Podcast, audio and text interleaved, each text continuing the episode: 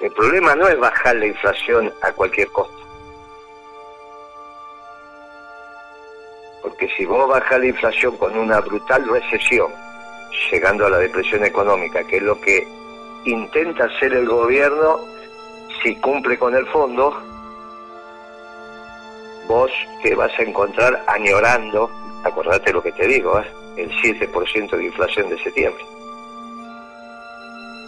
Porque siempre es preferible morirse de tres que morirse de inanición. Cuando yo te digo a vos, ¿vos qué preferís? estar corriendo como un loco hasta que al final sabes que te vas a quebrar igual, pero al menos estás en actividad o, o, estar con los brazos cruzados cuando entras en una depresión. Por eso hay que evitar esas dos muertes. Por eso la manera de evitar eso es la asamblea legislativa. Ahora, el problema es que te vas quedando sin tiempo. Porque el tiempo es tirano. Entonces vos precisás seis meses de una buena política económica, que comienza renegociando el acuerdo con el Fondo Monetario Internacional, no lo quiso Massa. Eso se puede, Guillermo, o sea, habiendo, habiéndolo firmado hace tan poco, ¿se puede ir y decirle a los acreedores, muchachos, si seguimos con esto, vamos a un, a un desastre peor este, y ustedes no van a cobrar nada. ¿Eso se puede? ¿Hay antecedentes? Claro que... se puede, sí, se puede, porque esto está mal formulado técnicamente, no es un problema ideológico, está mal formulado. El, ministro Guzmán no tenía expertise para estas cosas. No tenía era un especialista, era, era un especialista en, en, países con problemas de deuda. Este, pero ¿qué es un especialista? Pero amigo, escúchame. bueno, esto es lo que venden los medios. No, se enoje, no, no se enoje. Pero, no, pero tengo un mismo sentido común. Si usted es una persona inteligente y aparte una buena persona que reconoce, razonemos juntos. Usted termina el curso de periodista. Sacó 10 de promedio. Y tiene un periodista, a su vez, que tiene 15 años de ejercicio de la profesión. Y usted tiene que elegir entre los dos. ¿A quién elige? Al que tiene 15 años de experiencia. Entonces, si usted lo que hace en su vida no lo hace para la economía? Usted tenía un muchacho, que yo no sé si sacó 10, no importa, que dicen que estaba formado en renegociación de deuda y que era un experto.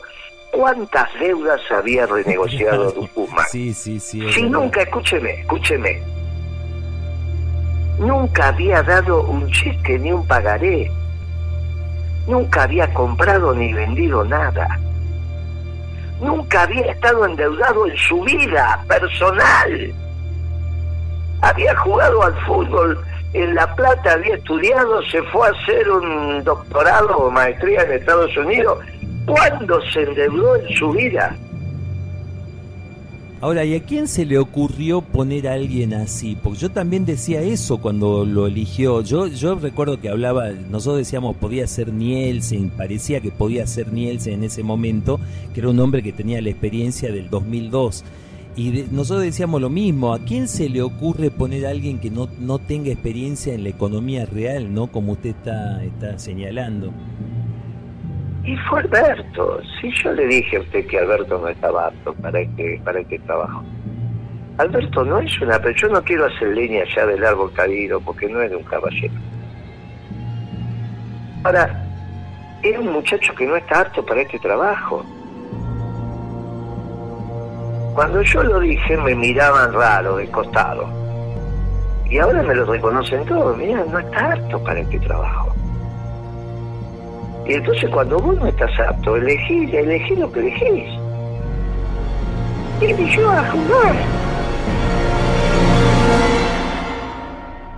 Ahora, ¿por qué llegamos a Guzmán? Sí. Porque termina firmando, porque termina esta conversación con Guzmán, porque el Fondo Monetario, ahora sigamos razonando con sentido común.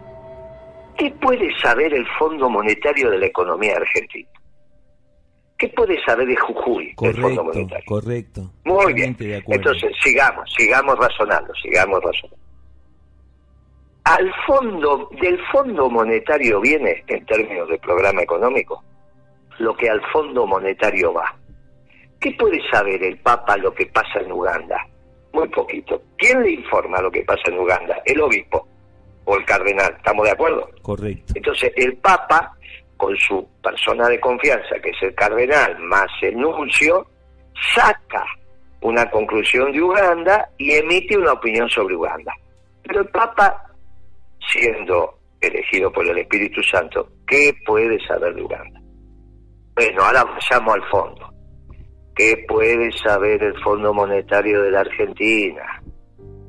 ¿Qué puede saber? Algunos numeritos que le mandan, que le muestran, que ellos auditan. Entonces, del Fondo Monetario viene lo que al Fondo Monetario va.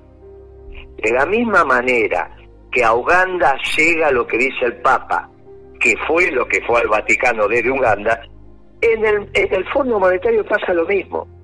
Este acuerdo lo hizo Guzmán, lo mandó al fondo y del Fondo Monetario vino, con todos esos sellos y europeos y diciendo que son expertos de acá y expertos de allá y bla, bla, bla. Está bien, pero está mal hecho, porque lo empezó a formular y lo terminó desarrollando un muchacho sin experiencia. Totalmente. Que no sabe.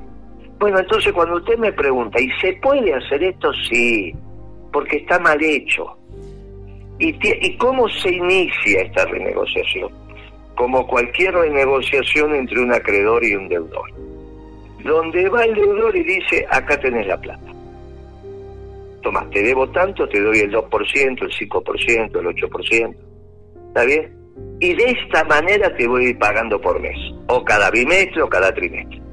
Y el acreedor le dice, bueno, listo.